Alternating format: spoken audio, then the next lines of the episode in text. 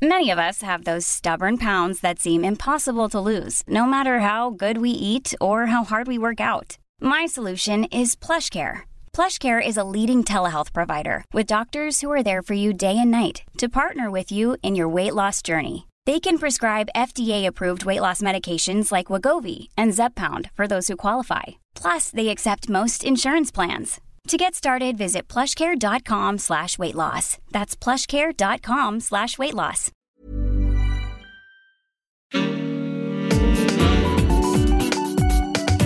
Queer as Berlin.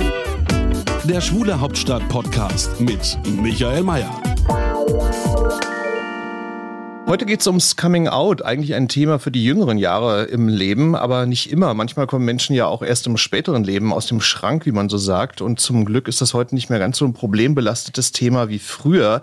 Aber auch das kann man ja nicht grundsätzlich so sagen, denn noch immer überlegen es sich viele LGBTIQ-Menschen, wann und wie und äh, vor wem sie sich outen. Wie man ja kürzlich auch gesehen hat an den 108, nee, 185 SchauspielerInnen so rum, die sich unter dem Hashtag Act Out geoutet haben. Darum soll es um uns in der nächsten Folge von Queer as Berlin gehen. Heute wollen wir einen anderen Blick werfen. Bei mir ist Sebastian Goddemeyer, der ein Buch zum Thema Coming Out geschrieben hat. Hallo Sebastian. Hallo.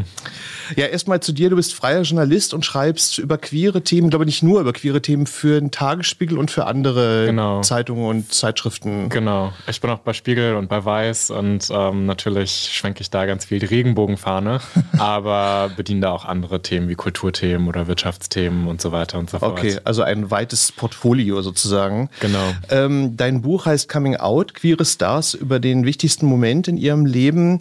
Ähm, lass uns mal, weil das so naheliegend ist bei dem Thema, erstmal über dein eigenes Coming-out sprechen. Ähm, du bist ja, habe ich gelesen, aufgewachsen in einem Dorf bei Münster oder Kleinstadt? Genau, Kleinstadt, Dorf, Dorf Kleinstadt. Steinfurt. Okay. Und bist dann nach Berlin gegangen. Und ich habe auch gelesen, dass du in der Schule auch äh, gemobbt wurdest, wie man, mhm. oder gedisst wird, keine Ahnung, wie man das jetzt irgendwie, aber so, dass du da irgendwie auch so deine schwierige Phase irgendwie hattest. Ja. Wie war denn dein eigenes Coming-out? Ähm, also in Betracht der Schulzeit eher schwierig, weil natürlich von außen erstmal, bevor ich mich selber mit meiner Sexualität auseinandersetzen konnte, ähm, ja, negativer Input quasi kam durch Beleidigungen, durch Anfeindungen, durch Ausgrenzung. Und bevor ich überhaupt wusste, wer ich bin und was mich ausmacht, ähm, habe ich da schon quasi Resonanz für bekommen und negative Konsequenzen erfahren. Von, von Mitschülern, Mitschülerinnen. Genau, so, ne? richtig. Ne? Und das hat es für mich dann aber auch natürlich schwer gemacht, irgendwie mit mir selber in Kontakt zu treten und mir irgendwie einzugestehen, ja, ich bin schwul, weil ich gelernt habe, das ist eigentlich was Schlechtes, das möchte man nicht sein. Und dadurch hat es dann ein bisschen gedauert, bis ich mir selbst eingestehen konnte, dass ich schwul bin und bis ich gemerkt habe, okay, da ist was und es ist so stark geworden, dass ich es nicht mehr unterdrücken konnte und auch nicht wegreden konnte. Ich glaube, das hat so zwei Jahre gedauert. Und dann fing es langsam an, dass ich mich Freunden gegenüber geoutet habe. Und ähm, viele haben gesagt, ach, wusste ich schon oder war irgendwie klar. Ähm, aber das war natürlich ein wichtiger Schritt und da auch erstmal positives Feedback zu bekommen und ähm, dass ich da quasi bestärkt wurde in dem. Und dann später ähm, habe ich mich zum Beispiel meinem Vater gegenüber geoutet. Das war dann auch ziemlich easy eigentlich letzten Endes. Ähm, da gab es diesen. Wobei das ja nicht immer so easy ist, gerade genau, mit den Vätern. Ne? So. Total. Und da hatte ich natürlich auch Angst vor, aber also so wie ich meinen Vater kenne, der ist da ziemlich locker und offen drauf. Und ähm, ich weiß noch, ich hatte eine Freundin zu Hause und bin dann danach in die Küche gekommen und dann sagte mein Vater, oh, hier, du hast ja meine ganzen Mädels da zu Hause bei dir, oh, läuft ja. Und dann habe ich zu ihm gesagt, ja. Das Hetero-Klischee. Das genau. Dann habe ich gesagt, Papa, ja, so ist es nicht. Ich stehe auf Männer. Und dann meinte er, ja, alles cool, dann ist es so. Und damit war es dann erstmal vom, äh, vom Tisch. Und du hattest ja gerade auch den ähm, Text angesprochen, den ich da über meine Heimatstadt geschrieben habe. Der ist am 31.12.2019 rausgekommen. Und im ersten Lockdown letzten Jahres hat mir mein Vater dann einen Brief geschrieben, ähm, weil er diesen Text gelesen hat. Der ist auch damals da durch die Presse gegangen und ähm, hat mir dann sehr offen nochmal geschrieben, dass es ihm leid tut, dass er sich eigentlich gar nicht so sehr mit dem Thema damals auch befasst hat, dass er in dieser Phase nicht für mich da war, als ich dann eben diese Anfeindung erlebt habe. Und aber das wusste oder aber das wusste er dann damals doch noch gar nicht oder doch oder oder als du die Anfeindung da bekommen hast. Von der Anfeindung wusste er nicht. Nee, das hat er erst durch diesen Artikel quasi Ach so, erfahren. okay, verstehe. Okay. Genau. Ja. Und mein Vater, der war halt immer viel unterwegs beim Arbeiten und der hat diese ganze Phase gar nicht so richtig mitbekommen.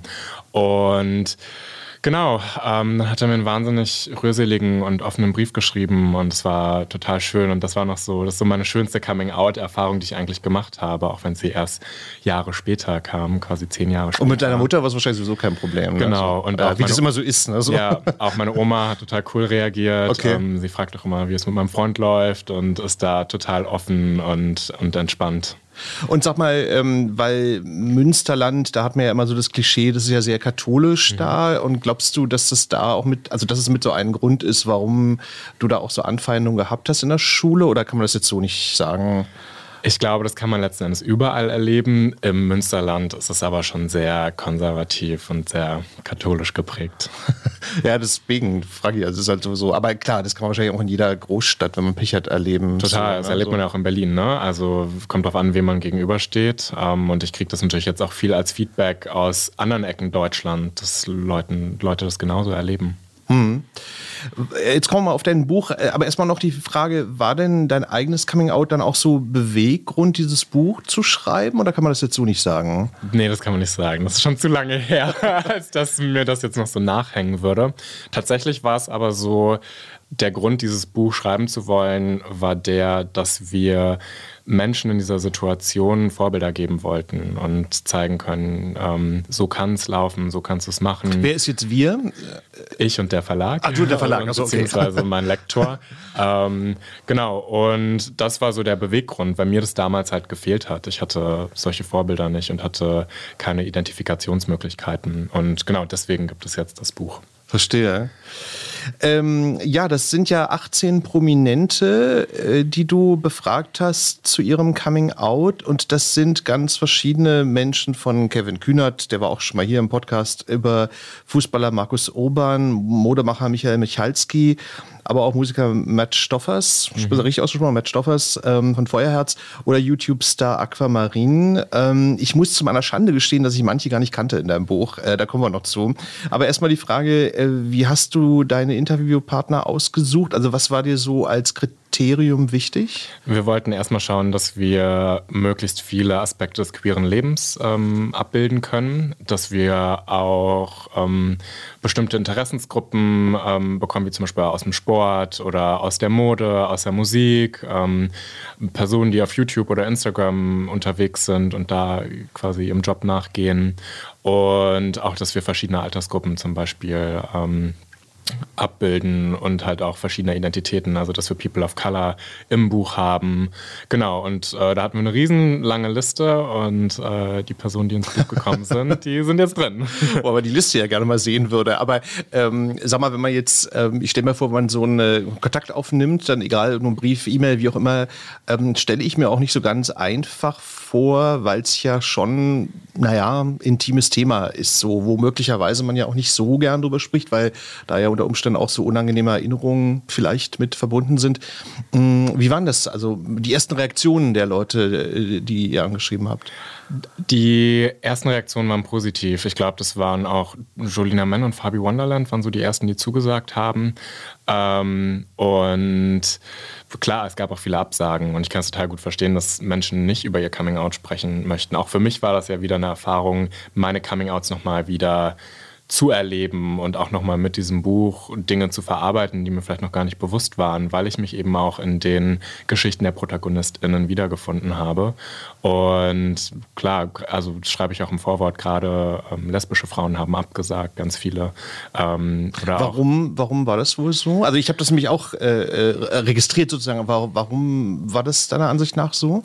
Ich habe mit äh, Freundinnen darüber gesprochen und auch mit äh, Kolleginnen, ähm, zum Beispiel vom Tagesspiegel, und habe natürlich auch gefragt, so, was glaubt ihr denn, warum das so ist? Ich als schwuler Mann möchte jetzt gar nicht so meinen Blick drauf werfen und ähm, meine Meinung äußern. Und, aber einstimmig waren das so die Punkte, dass Frauen sowieso grundsätzlich erstmal sexualisiert werden, wenn sie irgendwie in der Öffentlichkeit auftreten, besonders wenn sie über ihre Sexualität dann auch noch sprechen, dass Frauen dann auch häufig ihre Kompetenz abgesprochen wird und eben, dass vor allem lesbische Frauen auch nicht ernst genommen werden in ihrer Sexualität. Also es ist dann halt so, ja, die hat aber nicht den richtigen Typen gehabt und äh, die muss nochmal ordentlich durchgenommen werden. Und dass das eigentlich immer so das ist. Ja gut, aber, aber das äh, wäre ja jetzt nicht äh, der Fall gewesen, wenn sie jetzt mit dir sprechen. Also ich meine, da, da hätte man ja nun irgendwie drauf kommen können, okay, das ist ja ein ganz anderer Ansatz, den du jetzt ja, da hast. So. Darum geht es gar nicht mal so viel, sondern eher um das Feedback, was man danach bekommt. Also ich habe mal mit einer Freundin einen Beitrag für Weiß gemacht, wo in dem sie ähm,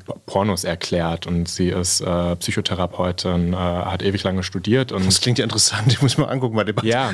wie aber Pornos erklären in welcher Hinsicht jetzt? Also wie, wie was Pornos mit uns machen, ähm, so. was da im Hirn getriggert wird, welche Fantasien wir da ausleben können. Auch welches Bild und, vermittelt wird sozusagen. Genau, und okay. warum Pornos vielleicht auch so sind, wie sie sind und ähm, welche Vorlieben vielleicht Deutsche auch haben zum Beispiel. Und sie erklärt das alles sehr fachlich und sehr genau. Und dann hat man danach in die Kommentare geguckt und dann äh, stehen da so Sachen wie, die alte ist auch eine Pornodarstellerin und äh, die würde ich gerne mal rannehmen und solche Sachen. Oh je. Und das sind halt auch, ja. das ist dann halt auch Feedback, das die Personen bekommen. Und wenn es jetzt nur ein Video bei Weiß ist, okay, aber wenn es dann nochmal ein Buch ist, was in verschiedenen Medien läuft und so, ich kann schon verstehen, dass Frauen da eher zurückhaltend sind, einfach weil sie diese Erfahrungen in unserer Gesellschaft machen. Und nicht nur in einem Buch, sondern auch wenn sie auf die Straße Klar. gehen oder Klar. sich in Interviews eben äußern. Ja, aber sag mal, die Leute, die ihr angeschrieben habt, ähm, da muss man ja logischerweise erstmal davon ausgehen, also erstmal wissen, dass sie out sind. Mhm. Ne? So. Also das waren quasi alle Leute, wo ihr von vornherein schon wusstet, okay, das genau. ist äh, äh, die Frage, kommt nicht in den falschen Hals oder so, sondern die sind genau. halt out. Ja. Es gab auch ein paar Personen, die wir angefragt haben, die in meinem Dunstkreis existieren, die in der Öffentlichkeit zu dem Zeitpunkt noch nicht out waren ähm, und die auch angefragt wurden, aber da hat sich dann leider keiner zu äußern wollen. die wollten sich nicht in deinem Buch outen. Genau, sozusagen. die wollten sich nicht in meinem Buch outen. Und, Obwohl das äh, ja eigentlich auch ein bisschen widersprüchlich war, weil sie, sie beschreiben ja den, den Coming-out-Prozess, da können sie ja sozusagen nicht in dem Moment den Prozess beschreiben. Das ist ja auch ein bisschen absurd. Man muss ja, da, muss ja das, über, das, über das erzählen, was schon war. Ne? So. Ja, aber es gibt ja einen Unterschied zwischen dem privaten und dem öffentlichen Coming-out. Also es gibt ja viele Personen, die öffentlich nicht out Ach so, sind. stimmt, ja. Und die privat stimmt. aber out sind. Out sind, stimmt einer Beziehung leben, ja. nur das halt öffentlich nicht kommunizieren. Und äh, Stimmt, ja. vor allem Schauspieler oder Moderatoren, ja. ist es ja häufig so, dass die sich da eher zurückhalten. Und sag mal, habt ihr äh, auch von schwulen Männern auch Absagen bekommen? Ja, ähm, also desto bekannter die Person, desto wahrscheinlicher war tatsächlich dann auch eher eine Absage. Ähm, aber auch einfach, weil die Personen dann eher eigene Bücher umsetzen. Und ähm, ich meine, ich bin jetzt total happy mit den Leuten, die wir haben, äh, die wir haben, aber halt irgendwie Guido Maria Kretschmer, der macht dann natürlich ein eigenes Buch und der hat auch schon genug eigene Bücher gemacht. Oder ein Riccardo Simonetti, der auch seine eigenen Bücher macht. Mhm. Und das das macht absolut Sinn. Ähm, genau, und da kommt man dann mal schon ein bisschen, bisschen schauen, wo die Leute auch gerade sind oder auch einfach zeitlich, dass keine Zeit war. Ne? Maren Kräumann hat es leider in ihrem Klar, Terminkalender ja. nicht unterbekommen. Und da muss man halt immer so ein bisschen abwägen und schauen, wen man da bekommt. Ähm, deswegen halt bin ich total froh, dass wir halt Namen wie Michael Michalski auch drin haben. Ja. Und, äh, Na gut, ich meine, die schreiben wahrscheinlich dann ein Buch sowieso über ihr Leben, wo dann das Coming Out ein Aspekt ist wahrscheinlich. Ne? Genau. Ne? Also nicht ein Coming Out Buch in dem Sinne, ja. sondern so eine Biografie. Ne? Total. Ähm, würdest du, ist jetzt eine schwierige Frage, aber würdest du eigentlich sagen, das habe ich mich gefragt äh, ähm, bei den ganzen Beispielen, die ihr da habt, ähm, gibt es da eigentlich eine rote Linie, wo du sagen würdest, diese und jene Aspekte sind dir bei all den Personen immer wieder untergekommen. Gibt es da so eine Geschichte, wo du sagen würdest, okay, das kommt in der einen oder anderen Facette immer wieder vor? Mm, ja, also die Angst vor dem Coming Out war eigentlich bei allen gegeben. Ähm, Anfeindungen in irgendeiner Form waren immer gegeben. Und was mir vor allem auch aufgefallen ist, ähm, als dieses Buch dann fertig war, war so ein bisschen dieser Gedanke, dass äh, nicht die queeren Personen das Problem sind, sondern halt die Gesellschaft. Es ist ja immer diese Außenwirkung, die dafür sorgt, dass Leute sich nicht outen und Angst haben.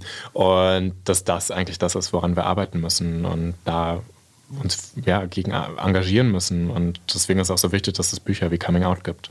Und die Angst ist dann vor äh, Karriereknick, ähm, Diskriminierung und so weiter. So. Also das Allerschlimmste ist natürlich Zurückweisung in der Familie zum Beispiel zu erfahren oder Ablehnung im Freundeskreis. Ähm, Melina Sophie hat es gesagt, dass sie auch Angst hatte, dass sie dann auf einmal anders wahrgenommen wird oder als andere Person wahrgenommen wird oder dass Freunde dann auch die Freundschaft kündigen. Ähm, David Lovic hat es das erzählt, dass eine Freundin sich auf einmal von ihm abgewandt hat. Und ich glaube, das sind so das ist so mit das Schlimmste, was einem irgendwie passieren kann. Natürlich ist es noch schlimmer, wenn Eltern ihren Kindern dann auch ihre Sexualität absprechen, wie das bei Bambi Mercury zum Beispiel der Fall war. Und ähm, ja, da nicht ernst und nicht wahrgenommen werden ähm, oder im schlimmsten Fall noch verstoßen werden. Und ich glaube, das sind so die schlimmsten Dinge. Und klar, wenn es dann später um die Karriere geht, das ist natürlich auch nochmal ähm, ein Ding. Äh, Matt hat das zum Beispiel äh, auch geschildert, dass das wegen seiner Karriere erstmal nicht gemacht hat. Er wäre in so einer Boygroup unterwegs. Und äh, ich glaube, das ist auch für viele dann erstmal ein Beweggrund.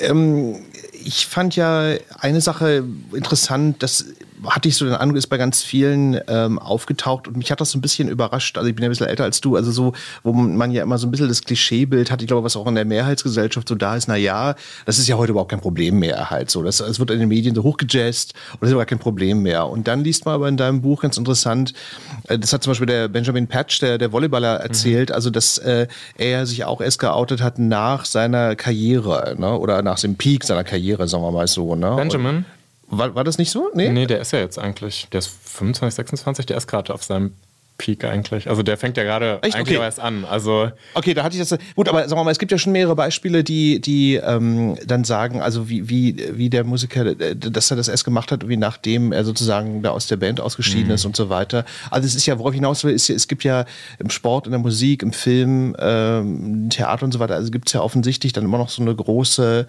Angst, dass die Karriere dann da also wesentlich beeinträchtigt ähm, werden könnte dadurch. Das ist ja so, das ist ja so eine rote Linie, wo man dann denken könnte, okay, also das ist ja immer noch ein großes Thema. Ging dir das auch so in deinen Gesprächen, dass du da gedacht hast, okay, das ist äh, für viele dann so ein, so, ein, so ein Hinderungsgrund gewesen dann? Für einige ja, auf jeden Fall. Also ähm, bei Markus Urban war das ja zum Beispiel so, dass er einfach für sich lange gebraucht hat, um da überhaupt erstmal ranzukommen, eben weil von außen so viel Druck kam und auch gerade im Fußball und er da so viele negativen Erfahrungen gemacht hat und immer gelernt hat, irgendwie schwul zu sein, ist was Schlechtes und das darf ich jetzt nicht, vor allem nicht im Sport. Ähm, aber ich musste jetzt zum Beispiel auch gerade an Jochen Schropp denken, der lange gebraucht hat, bis er sich geoutet hat und ähm, der aber mittlerweile auch, und da habe ich vorhin noch mit einem Freund drüber gesprochen, auch in seine Moderation ganz beiläufig und ganz natürlich seine Sexualität mit einfließen lässt und das finde ich total toll. Und mir war es mit dem Buch natürlich wichtig zu zeigen, es kann so sein und es gibt auch Menschen, die länger brauchen, um irgendwie bis zum Coming Out zu kommen. Aber es gibt auch Personen wie eben Benjamin, die dann auf einmal so sehr ähm, präsent damit sind und auch noch aktiv in ihrer Karriere. Und er hat ja jetzt gerade bei seinem äh, Verein auch wieder verlängert und spielt, glaube ich, auch erst seit zwei Jahren hier in Berlin und äh, so der Shootingstar von denen und äh, hat gerade irgendwie eine Werbekampagne am Start und hängt überall in der Stadt. Ähm, und so kann es eben auch sein. Und deswegen unser Ziel war ja auch Erfahrung, Kraft und Hoffnung quasi den Leuten mit auf den Weg zu geben. Und, ähm, Na, es genau. kommt sicherlich auch darauf an, glaube ich, wo ähm, wahrscheinlich auch in welchem Umfeld du arbeitest auch. Oder, oder beziehungsweise was die Leute dem Umfeld unterstellen, dass die Reaktion sein könnte, wahrscheinlich auch. Genau, also. im Fußball haben wir es ja letztens noch mit Philipp Lahm mitbekommen, der ganz öffentlich FußballerInnen äh, vom Coming Out abgeraten hat. Äh, wobei der, Was ich auch ziemlich krass fand, ehrlich gesagt. Ja, also. und das passiert dann natürlich auch noch in einem Blatt, das eine wahnsinnige Reichweite hat. und ähm, Das ist natürlich auch eine tolle, also toll in Anführungszeichen, tolle Schlagzeile. Ne? So. Auf jeden Fall. Und ähm, natürlich war das noch ein bisschen reißerisch und wie auch immer. Ähm, und dann gehen halt andere Aktionen wie Act Out oder von Elf Freunde, die Aktion mit, mit, der, mit der Solidaritätsbekundung, die gehen daneben dann manchmal so ein bisschen unter, äh, was ich schade finde. Also eigentlich die schöneren Aktionen und Nachrichten bekommen dann nicht die Aufmerksamkeit wie Philipp Lahm, der ja vom Coming Out abrät. Ja, ja, das ist, na gut, ich meine, so dieser Profifußball, also auf dem Niveau, das ist natürlich auch nochmal eine ganz eigene Kiste, Kiste auch. Ne? Und so. da hängt ja auch wahnsinnig viel Geld mit dran. Ne? Also ich, das ist ja auch das, worum sie dann, glaube ich, alle bangen. Und das ist ja eine Riesenindustrie und da wird so viel Schotter verdient. Ähm, und ich glaube, so ist es dann bei den großen Schauspielern vor allem auch, dass sie dann auch Angst haben, halt die Rollen nicht mehr zu bekommen und diese Rolle auch nicht mehr bedienen zu können, weil der Zuschauer oder die Zuschauerin sich das dann nicht mehr vorstellen kann. Auf einmal sagt, hör, der ist doch schwul, warum küssen jetzt da eine Frau? Ne? Mhm, ähm, ja, ja, klar. Mhm. Und ja, ich kann das manchmal schlecht einschätzen, ob das dann tatsächlich so wäre. Wobei da natürlich auch so ein bisschen reinspielt. Also über Act Out wollen wir ja später nochmal sprechen, aber ähm, das glaube ich auch so ein bisschen so, das stört mich dann immer so, immer so eine Debatte geführt wird. Ähm, naja, der oder die, die und die können nur diese und jene Rollen spielen. Also zum Beispiel, was ich mich immer, aber das ist so meine persönliche Meinung, was ich immer so ein bisschen komisch finde, ist ja auch so, so diese Debatte, ob dann jemand, der nicht trans ist, einen, einen transsexuellen Spiel oder transsexuelle spielen kann. Das finde ich eigentlich immer so ein bisschen blöd, weil ich immer denke, naja gut, aber wenn jetzt die Darstellung total toll ist, also wenn er oder sie dann irgendwie das schafft so, warum ist das jetzt irgendwie automatisch schlecht, weißt du? Also das ist so ein bisschen so, also mir ist das manchmal so ein bisschen zu eindimensional gedacht auch, also so, aber, aber irgendwie ist dann immer so die Debatte, nee, aber eigentlich das, das sollte dann unbedingt so sein, dass das, was ja auch toll sein kann oder, oder wünschenswert natürlich so, ne? Aber, aber ich finde es nicht unbedingt zwingend. Weißt du, was ich meine? Also es ist so, ich finde es eine ganz interessante Debatte, so, also dass das so, so, so, so, so eng geführt wird manchmal mhm. auch so. Also ich glaube, es geht erstmal darum, dass marginalisierte Gruppen überhaupt Sichtbarkeit bekommen und dann erstmal auch die Rollen bekommen, die quasi ihrer Identität genau, entsprechen, ja. wo es auch Sinn macht. Überhaupt mehr Rollen kann man sagen. Ne? Genau, ne? und auch ja. arbeiten zu können genau, und ja, nicht stigmatisiert zu werden und ausgeschlossen zu werden. Und ich glaube, das langfristige Ziel ist dann, dass jeder jede Rolle spielen kann. Ähm, aber auch so Leute wie Elias Mbarek, die wurden ja auch vorher in eine Kiste gesteckt oder eine Schublade und der hat dann nur diese eine Rolle immer bekommen. Klar, ja. Und das war dann halt der eine Schauspieler für diese Rolle. und Stimmt, ja. so wurde es dann auch geplant. Auch wenn man sich jetzt irgendwie Filme von, weiß nicht, Till Schweiger oder Matthias Schweighöfer anguckt, das ist ja auch immer nach Schablone eigentlich. Also da wird ein bisschen was ausgetauscht, aber die funktionieren nach Schema F. Genau. Und es funktioniert ein grundsätzliches Problem einfach auch. Genau, ne? ja. ja, ja. Mhm. Sag mal, ähm, ich würde dich gerne noch mal fragen, und zwar, hast du denn den Eindruck gehabt, ähm, dass es Unterschiede beim Coming Out gab, so, gab und gibt, also zwischen Älteren und Jüngeren, die ihr oder die du befragt hast. Also Markus Urban hast du ja schon ähm, erwähnt, aber ähm, es gibt ja manchmal so die Erzählung so, naja, also früher war das alles noch viel, viel schwieriger als heute, was sicherlich auch stimmt oft, ne? aber würdest du sagen, da gibt es noch irgendwie Unterschiede, die dir aufgefallen sind? Gar nicht mal so sehr. Ich dachte, das wäre viel heftiger gewesen. Ähm, Fabi Wonderland und Ralf König sind sich relativ identisch in ihren Coming-Outs tatsächlich. Also irgendwie junger okay. YouTuber, der, weiß nicht, 24 Jahre alt ist und Ralf König, der jetzt über 60 ist. Ähm, beide haben vorher nie was, sind beide in kleinen Dörfern aufgewachsen, haben nie was von Schwulen gehört, wussten gar nicht, dass es das gibt. Und dann gab es auf einmal Klick diesen einen Moment, wo sie das erste Mal damit in Kontakt getreten sind. Und dann wurde dieser Coming-out-Prozess angeschoben. Und ja, also ich hätte ehrlich gesagt auch gedacht, dass es da krasse Unterschiede geben würde, aber so war es dann nicht. Auch Michael Michalski, der gesagt hat, nö, also das war einfach so und äh, Coming Out brauchte ich jetzt nicht so richtig.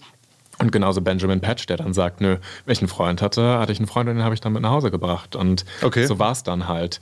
Und da war ich tatsächlich auch etwas überrascht. Ähm, auch bei Katharina Oguntoye, die Geschichte ähnelt sich dann sehr mit der von Melina Sophie. Also ähm, ja, naja, es ist natürlich auch so, äh, ich, ich weil du gerade Michael Michalski erwähnt hast, da habe ich nur so gedacht, so, gut, ist, beim Modemacher ist auch ein bisschen so, ist der Papst katholisch. Ne? So, ich meine, weil so viele einfach natürlich in dem Bereich auch arbeiten. Ja. Aber das heißt natürlich trotzdem nicht, dass, dass, es, dass das Coming Out jetzt unbedingt jetzt leicht genau. gewesen sein muss oder so. Ne? Und das hat man ja meistens auch als Jugendlicher und da war er ja nicht so weit. Der ist ja dann erst später nach dem Abi, ist er nach London gegangen und hat dann da studiert und ist da so in die queere Szene erstmals abgetaucht. Und ich glaube aber auch eigentlich, dass Eltern in der Regel ja immer ganz gutes Gefühl dafür haben oder zumindest unterbewusst, dass es irgendwie dieser, dieser, ja, das, das, das, dieses Wissen einfach da ist. Irgendwie mein Kind ist queer und. Äh, Man kommt drauf an, wie aufmerksam sie sind, ne? Also ich meine. Natürlich, auch wenn der Vater natürlich nie da ist. Zum Beispiel. Woher soll er es wissen?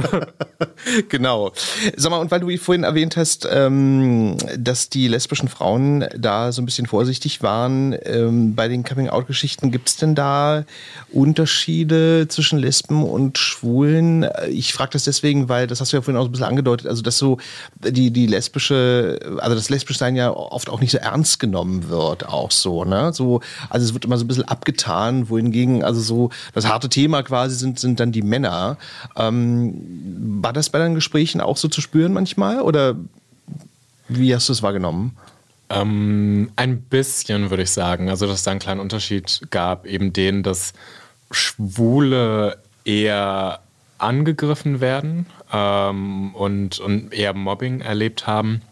Äh, das war bei Melina Sophie zum Beispiel nicht der Fall, dass sie irgendwie Mobbing erlebt hat. Und äh, Katharina Oguntoya erzählt halt auch, dass ihr ihre Sexualität eher abgesprochen wird, genauso wie Melina. Und dass es dann eben genau diese Sätze kommen wie, ja, brauchst halt nur den richtigen Typen und äh, dass halt dann lesbische Frauen von Männern halt auch sexualisiert werden, weil sie dann irgendwie wieder so eine Fantasie bedienen.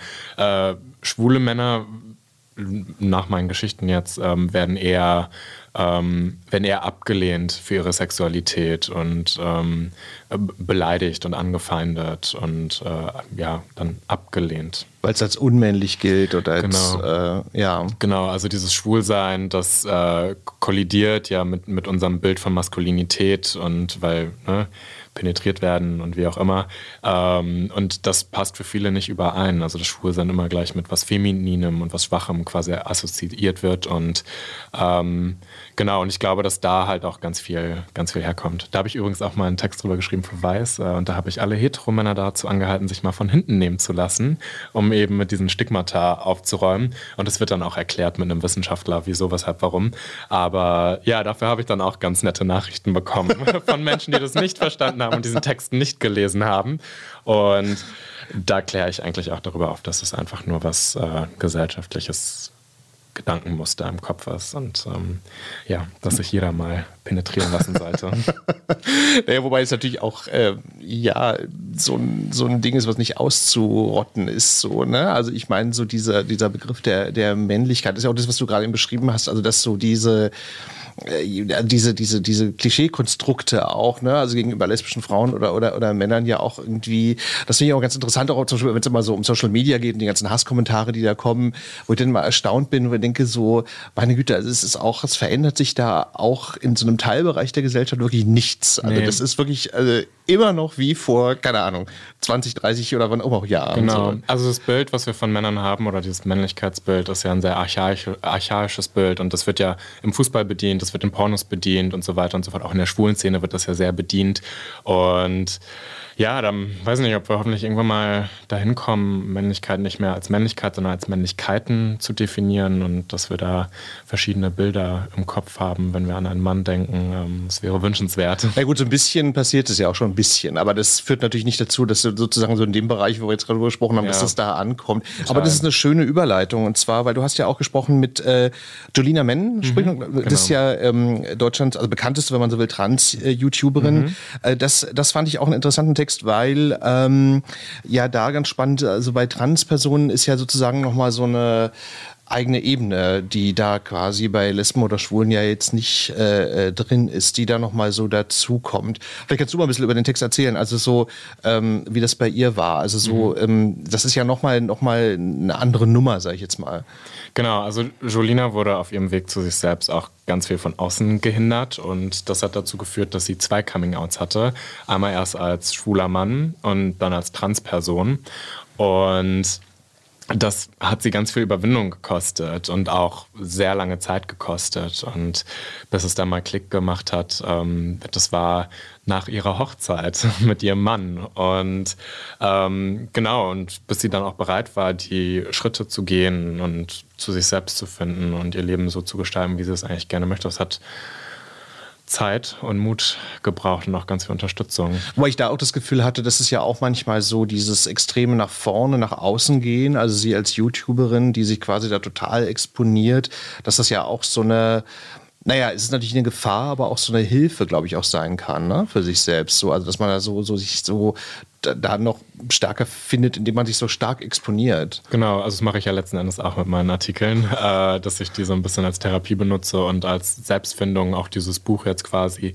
Ähm, und es sind aber auch Sachen, die helfen dann natürlich auch anderen. Also wenn sich jetzt, wenn eine Julina auf YouTube ihren Werdegang quasi dokumentiert und auch mit jedem Video, mit jedem persönlichen Video, sie nennt das ja äh, dann Storytime, wo sie über Leben spricht, ähm, da bekommen ja dann die ZuschauerInnen auch ganz viel mit und dürfen mitlernen und wachsen und äh, bekommen dann hoffentlich auch in ihrer Selbstfindung Hilfe. Und ja, Mhm.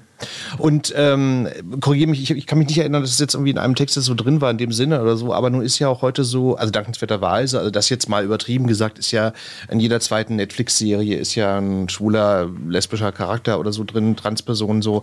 Ähm, da habe ich immer das Gefühl, das ist ja schon eine große Hilfe, weil das ja für deutlich mehr Sichtbarkeit äh, sorgt. Hat das irgendeiner deiner Interviewpartner auch gesagt, so? also dass diese Sichtbarkeit natürlich schon eine Hilfe sein kann, sagen wir mal. Ja, auf jeden Fall. Äh, Fabi hat das auf jeden Fall gesagt. Äh, ich glaube, Kevin Kühnert hat es auch gesagt, dass halt diese Sichtbarkeit steigt und dass es auch toll ist, weil man dann Leute erreicht, die ich jetzt zum Beispiel vielleicht mit meinem Buch nicht erreichen würde. Ähm, irgendein Pärchen, das sich abends eine Serie anguckt und dann quasi mitbekommt, ah, okay, es gibt auch queere Menschen da draußen, das ist ganz normal, ich sehe es da in meiner Serie, ich sehe es auf YouTube, ich sehe es auf Instagram und äh, wenn ich mal genau hingucke, sehe ich es auch auf der Straße und das ist jetzt überhaupt nichts Schlimmes, sondern es gehört zum Leben dazu und zum Menschsein und ja. Naja, das ist ja schon eine große Veränderung, ne? weil das ja früher aber deutlich weniger Total. Leute waren. So, und ne? auch wie schnell diese Veränderung jetzt passiert. Ne? Das ja, ja, das stimmt. Toll. Ja, das stimmt. Das ist erst eine große Geschwindigkeit da. Ne? Mhm. Weil ich immer das Gefühl habe, ich glaube, man muss dann auch so die, die Menschen so ein bisschen mitnehmen. Manchmal das Gefühl so, okay, manche, also manchmal glaube ich auch so, wo ich das Gefühl so für die Mehrheitsgesellschaft, manche so ein bisschen schnell auch, glaube ich. Ich weiß nicht, aber irgendwie, aber es kommt wahrscheinlich aufs einzelne Beispiel dann auch an, kann man nicht so grundsätzlich sagen genau. oder so. Aber wir haben ja auch gerade gesellschaftlich wahnsinnig viele Baustellen. Oh ja, wir oh sind, ja. glaube ich, auch alle gerade ein bisschen überfordert. Deswegen, ähm, wir leben gerade eher in bewegten Zeiten. Wohl genau. Ja. Und deswegen, glaube ich, kriege ich auch häufig diese Frage auch in Interviews, ob es eben Coming-Outs noch braucht. Und das sind dann meistens auch äh, hetero-cis-KollegInnen, die mir diese Frage stellen. Echt? Das, ja, das wird ja. Das, wird, das wird wirklich gefragt. Also in Interviews, warum es dann Coming-Outs ist ja unglaublich. und warum es so ein Buch überhaupt braucht. Und, ähm, ja, das, das, das meine ich, was ich am Anfang gesagt habe. Also, also mhm. das erkläre ich dann auch sehr gerne, sehr geduldig und äh, sage es auch gerne noch zum 120. Mal. Ähm, okay. Genau. Und verweise auch gerne auf mein Vorwort. und echt auch selbst Frauen fragen dich das auch. Ja, ja, ja, selbst Frauen. Interessant, das hätte ich jetzt gar nicht so gedacht. Ich denke, es wäre eher so eine männliche Hetero-Frage. Nee, nee, so. nee. Auch Frauen fragen mich das und auch wenn man jetzt äh, an diesen FAZ-Artikel von neulich denkt, ähm, von Frau Kegel, äh, ist es ja immer noch ein Thema. Oh ja, aber das Thema lassen wir jetzt mal außen vor, weil ja, das, das, das, das, führt jetzt zu weit. Dann sind wir morgen früh noch da. Ähm, aber ich würde die eins gerne noch fragen, und zwar, weil hier der Podcast heißt ja auch Queer as Berlin, was ich ganz spannend auch fand äh, in ähm, mehreren äh, Interviews, die du da geführt hast, Texten, die du geschrieben hast, dass ja Berlin, also die Großstadt Berlin, so als Katalysator von so einem neuen, selbstbewussten, eigenständigen Leben äh, fungiert. So, mhm. das ist ja irgendwie so ein, so ein, so ein Topos, der so ganz oft äh, äh, war bei dir vielleicht selber irgendwie auch so. Das wird ja auch im Klappentext da so ein bisschen auch beschrieben. So. ähm, ja, also war das auch so, ein, so eine rote Linie, die dir da oft auch begegnet ist da bei deinem Gespräch? Auf jeden Fall, also allgemein Großstädte. Es gibt ja auch ganz viele Genau, Menschen, muss ja nicht Berlin sein. Genau, genau die nach ja, Köln ja. gegangen sind. Genau, ja. Also ich habe das Gefühl, die eine Hälfte wohnt in Köln, die andere in Berlin, so hat sich das Naja, Hamburg vielleicht auch ein bisschen, ne? So, genau. ähm, und äh, Matt, der halt in, in der Nähe von Amsterdam wohnt. Aber ich glaube schon, dass eine große Stadt einfach viel mehr Sicherheit bietet als ein kleines Dorf und auch viel mehr Identifikationsmöglichkeiten. Und ich glaube auch, ähm, warum das jetzt so sehr in diesem Buch vorkommt, ist natürlich auch mein Blick auf diese Geschichten. Ne? Für mich war dieser, dieser Schritt nach Berlin zu ziehen auch eine große Emanzipation. Ähm, ich habe mich damals quasi von meiner Vergangenheit auch emanzipiert und durfte ähm, ja, zu mir selber finden und diesen Schritt zu gehen, auch äh, mich da in, in gewisser Weise loszumachen, mich auf diese Reise zu begeben. Das war sehr wichtig für mich und genauso für die Menschen halt auch in meinem Buch scheinbar und offensichtlich. Naja, klar, es gibt ja auch einfach nicht so viele äh, Orte auch in diesen kleinen äh, Kleinstädten oder so, wo man sich dann irgendwie treffen. Ist jetzt super Klischee, aber es ist ja, ja, wirklich so halt. Ne? Wobei ich ja im Einsatz noch, wobei ich ja immer so ein bisschen schade finde, aber das kann man natürlich irgendwie hübsch sagen, wenn man selber in Berlin lebt. So. Aber ich finde immer so ein bisschen schade, dass so dadurch, dass natürlich die Leute auch alle in die Großstädte gehen, ähm, da findet natürlich auch so ein bisschen so ein Braindrain statt, so im Sinne von, äh, dass natürlich dann auf so diesen kleineren Ortschaften und so weiter, da, da gibt es dann natürlich auch nicht so viele schwule Lesben, Transpersonen oder so. Also das Thema bleibt trotz alledem ja. weiterhin außen vor, weil die Leute natürlich da weggehen, was ich ja total nachvollziehen kann. Klar. Ja, gut. Aber das ist natürlich auch so ein bisschen schade. Ich denke, so, okay, weil es ist dann so, äh, da wird sich auch nie was verändern, weil die Leute natürlich alle weggehen, verständlicherweise. Ne? Total, ne? also, genau. Also so wie eine Hexe, die auf dem Scheiterhaufen springt. Genau. Also ich glaube, ähm, also ich kann das nachvollziehen, weil ich habe es ja genauso gemacht. Und auch wenn ich jetzt so in Münster zum Beispiel gucke, was es da so an queerem Angebot gab. Ich glaube, da gab es einmal im Monat eine Party, die ganz cool war, in so einem Technoladen. Und ansonsten war da aber eigentlich auch nicht Totentanz, viel. Ja, genau, und das waren dann halt eher auch die älteren Herren, ohne jetzt hier irgendjemandem auf den Schlips treten zu wollen, aber ich als 16-Jähriger, wenn ich dann irgendwie in so ein Café gegangen bin und dann waren alle auf einmal so 50 plus, da war ich dann natürlich auch so, hm, okay, ich brauche Leute in meinem Alter. Und Klar, als ja. ich dann mit 18, 19 nach Berlin gekommen bin, ähm, waren sie dann auf einmal da. Und vorher, klar, man konnte sich irgendwie über Plattformen verbinden und so, aber dann ging es immer irgendwie um Dating oder Sex und äh, das war dann auch irgendwie schwierig und man hat ja irgendwie noch andere Berührungspunkte mit anderen Männern gesucht und auch Freundschaften aufzubauen und das hat dann auch erst wirklich so für mich in Berlin begonnen, dass ich dann auf einmal äh, schwule Freundschaften gepflegt habe und ähm, ja, Männer gefunden habe, mit denen ich mich über all diese Themen auf einmal unterhalten konnte. Ja, ich, ich hatte, das habe ich noch nicht gemacht, aber ich hatte hier für den Podcast immer mal so den Plan, es gibt ja auch so ein paar äh, Netzwerke, zum Beispiel in Brandenburg so. Und äh, also klar, zum Party machen nehme ich mal an, da werden die auch oft nach Berlin fahren oder so. Aber ich wollte so das Thema immer gerne mal machen, weil ich gedacht habe, okay, äh, das ist ja schon interessant, ne? Also wie du dann da wirklich auf dem platten Land, sag ich jetzt mal, also ohne es abfällig zu meinen, aber dann so Netzwerke dir selber erschaffst oder wie man vielleicht auch versucht, dann so Netzwerke aufzubauen ja. und zu sagen, okay, wir, wir wollen jetzt nicht in Berlin leben, sondern, sondern wir sind ja irgendwo, keine Ahnung, in der Uckermark Oder so. Und das ist, finde ich, ganz interessant, weil das natürlich da auch nochmal eine ganz andere Nummer ist. So, ne? Also eine ganz andere Schwierigkeit auch. Ne? Das ist so ein wichtiges Thema, auch einfach um Menschen auf dem Land halt dieses Gefühl der Zugehörigkeit irgendwie zu ermöglichen. Also wenn ich an all die Teenager und auch Menschen auf dem Land denke, die da leben und queer sind und von äh, einer wahnsinnigen Heteronormativität umgeben sind und mit der konfrontiert sind und gar nicht so ihr Leben wiedergespiegelt bekommen. Das stelle ich mir schwierig vor und auch sehr einsam vor. Und kennst du denn äh, Leute, also die queer sind, äh, noch da aus dem Dorf, woher du kommst, die Kleinstadt, woher du kommst, oder äh, wirklich niemand? niemand? Alle geflüchtet. Sind wirklich alle, alle geflüchtet. Ich weiß, okay. von, ich weiß von zwei anderen, immer, ja. von zwei anderen Männern, die aus meinem Dorf kamen, die schwul sind. Äh, der eine wohnt jetzt, glaube ich, auch in Berlin, der andere in Köln, wenn ich mich nicht irre. Und sonst, als dieser Artikel rausging, hat man, haben wir noch zwei Menschen geschrieben, zwei Jugendliche, und meinten, dass sich nichts verändert habe seither. Also seitdem ich äh, die Schule dort verlassen habe 2010. Äh, also immer noch genauso wie genauso scheiße wie damals. Liebe Grüße nach Drensteinfurt. Aber ich glaube, äh, das ist, was du am Anfang gesagt hast, wahrscheinlich auch an vielen Ecken einfach so. Das hat, glaube ich, gar nicht so viel mit der Gegend zu tun, genau. sondern das ist wahrscheinlich Total. vielen äh, Gegenden so. Im Nachbardorf ist genauso. Ja, ja, genau, genau, genau. Ähm, lass uns mal ein bisschen das Thema wechseln und zwar, weil wir es schon mehrfach angesprochen haben. Nun war ja vor, ähm, ich glaube, sechs Wochen so roundabout, ähm, gab es ja nun diese Coming-out-Aktion der 185 SchauspielerInnen ähm, unter dem Hashtag Act Out, äh, was ja eine Riesengeschichte war. Also in der Süddeutschen Magazin ist es ja zum ersten Mal erschienen, aber da haben natürlich alle anderen Medien auch drüber berichtet. Äh, ich habe gedacht, das war für dich natürlich super mit dem Buch, ne? weil es ja quasi wie so eine Art Steil Steilvorlage jetzt ja. war. Aber du hast jetzt vorher jetzt keine Kenntnis davon. Nee, überhaupt Gar nicht. nicht. Wir wurden total überrumpelt davon. Okay. Also auch vom, beim Verlag hatte keine Ahnung, dass das kommt. Und die erste Sorge aus der PR war so, oh Gott, verdammt, hoffentlich werden uns jetzt keine Interviews abgesagt oder so, weil alle sich auf Act Out geschmissen haben und über Berechtigte Sorge, ja. Genau, über mhm. Coming Out geschrieben haben und das dann nicht heißt, ja, sorry Leute, wir sind jetzt durch mit dem Thema, ne? Also, äh, Schon genug Coming Out jetzt gemacht. Genau, ja. reicht jetzt wieder mit den Schwulen und den Lesben und den ja. transidenten Menschen. Ähm, nehmen wir jetzt mal was anderes, ne? Äh, wo sind eigentlich die schwarzen Menschen? Lass die doch mal wieder ausgraben. Nee, also da war natürlich dann die Sorge, dass es dann äh, eine Zeit gibt, wo dieses Thema sehr präsent ist, zwei Wochen vor Buchrelease, und dass dann das nächste Thema wieder da ist. Und dann kam ja auch das mit der WDR, mit diesem WDR-Format äh, und wo es dann auch wieder um Rassismus ging. Ah, diese so. Gottschalk-Sendung meinst du jetzt? Genau. Okay, ähm, ja. Und mhm. all diese Dinge, aber tatsächlich äh, stand uns das jetzt gar nicht so sehr im Weg wie, wie befürchtet. Und ähm, ja, ich denke, wir haben es ganz gut geschafft. Na, ich hatte nur die Frage gestellt, weil, weil, weil da vielleicht ja möglicherweise auch so Überschneidungen, also so, dass du jetzt irgendwie jemanden angefragt hättest, der jetzt da dabei war oder so. Äh, war das denn so? Also hattest du Eine Person war dabei, aber ich möchte den Namen nee, nicht sagen. musst du ja auch nicht. well, musst du nicht, aber das passt jetzt einfach so, natürlich so schön zu, zu, eurem, zu eurem Buch.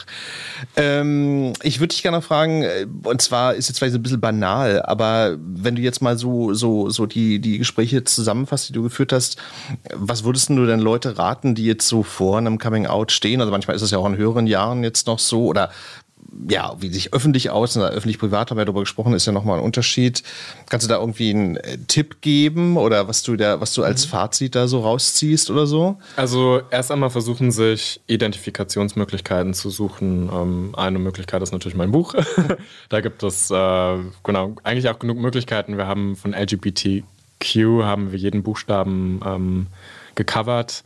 Ähm, und den Tipp, den ich da auch immer geben möchte, ist, sich erstmal jemandem anzuvertrauen, dem man vertraut und wo man auch relativ sicher sein kann, auf positives Feedback zu stoßen und da quasi die erste Coming-out-Erfahrung zu einer positiven zu machen, weil ich mir vorstelle, wenn das negativ ausfällt und man da auf Ablehnung stößt, dass das zweite Mal dann noch schwieriger wird und dass die Angst dann noch größer wird, weil das ist ja genau die, die Angst, die die Leute haben, dass man abgelehnt wird.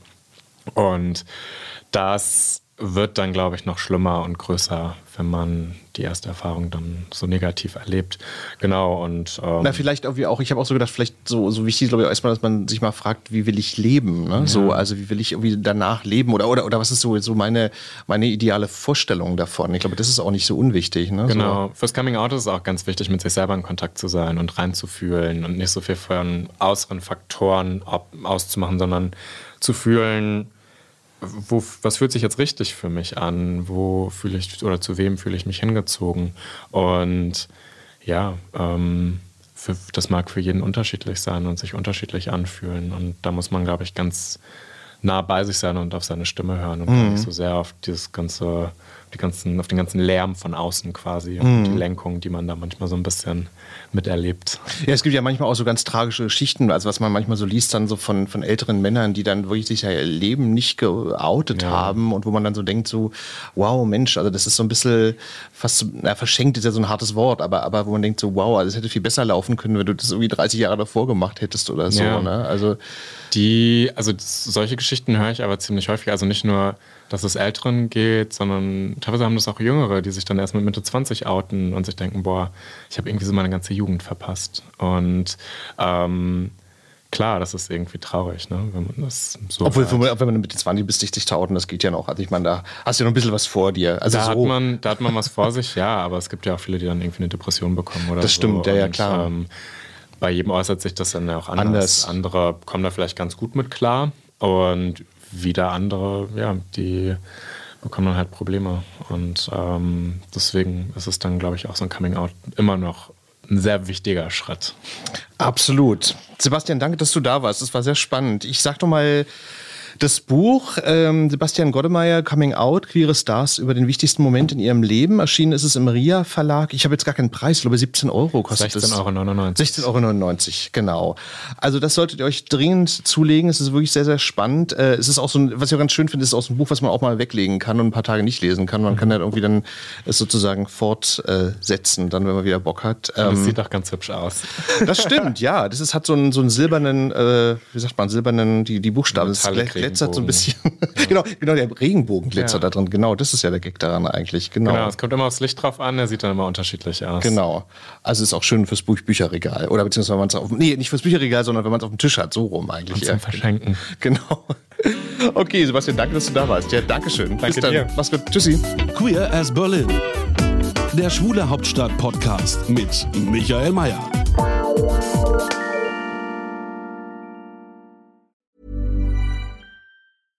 Ever catch yourself eating the same flavorless dinner three days in a row?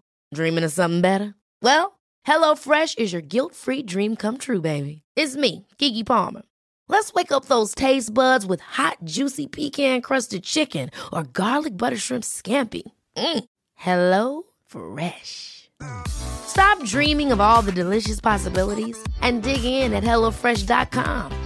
Let's get this dinner party started.